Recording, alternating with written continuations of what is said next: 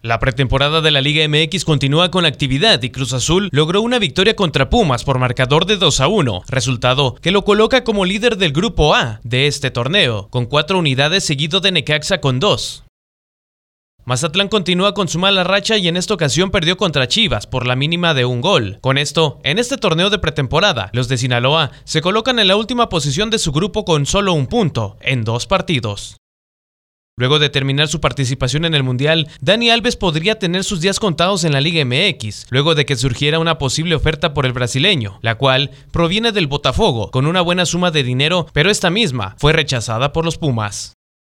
Para este 2023, la Liga MX tendrá una adición a la tecnología de fuera de lugar. Esto, luego de que Armando Archundia, presidente de la Comisión de Arbitraje, anunciara que se implementara la línea del fuera de juego en el clausura 2023, para tener decisiones más certeras en las jugadas polémicas.